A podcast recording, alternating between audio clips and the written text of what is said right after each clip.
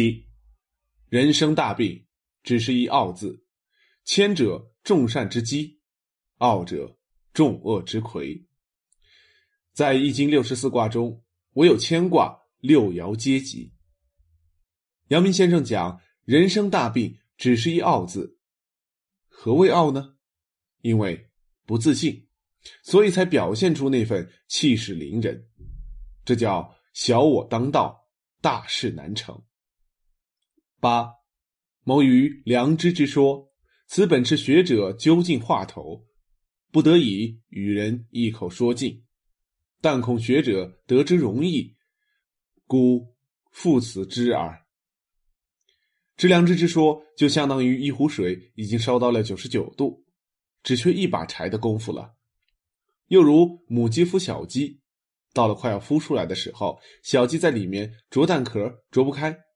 母亲在外面一下把它啄开了，小鸡出来了，这就叫究竟话头，就是说到了关键时候才呈现出来。所以阳明先生讲是迫不得已才与大家一口说尽，只担心大家把此当作口头禅而已，辜负了良知的本意。因此，我们若没有在心上用功，把经典当成文学。则多学无益，心上用功就是要不断明心静心，使得我们良知清澈。否则，我们何以凭良知做事呢？九，至诚之妙用，即谓之神，不必言如神。中庸讲至诚如神，阳明先生在龙场体证到了这份至诚之心，随即发出至诚即神。不必言如神的感叹。一个有至诚之心的人，就像得到了神灵的守护。善必先知之，不善必先知之，这就是至诚之道，可以前知。人在仕途，比之退出山林时，其功夫之难十倍。工作是磨练灵魂的道场，我们要在社会上建设自己。这个功夫比退到山林里还要难十倍啊！所以，我们彼此之间的相互砥砺、帮助就变得至关重要。十一，彼之今之在也，今烈焰受前锤。当此之时，为今者甚苦。然自他人视之，方喜今之亦精炼，而唯恐火力锤断之不至。既其出也，今亦自喜其挫折锻炼有之成矣。